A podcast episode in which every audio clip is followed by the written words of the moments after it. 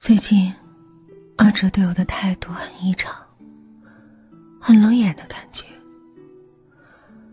跟我说“我爱你”这三个字，已经是很久以前的事了。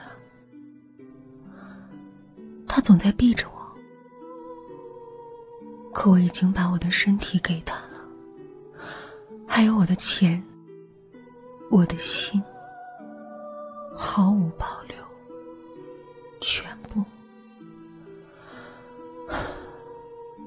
我已经没什么能给他的了。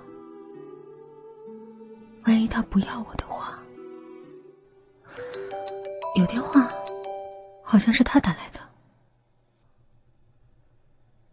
我已经睡了三天了，头好像要爆炸了。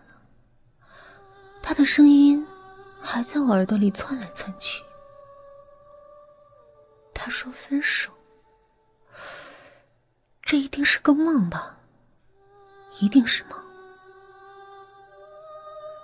可我知道这是事实，我不能让他走，一定不能让他走，他和我一定要合为一体。他只是暂时想着别的问题，马上就会回到我身边的。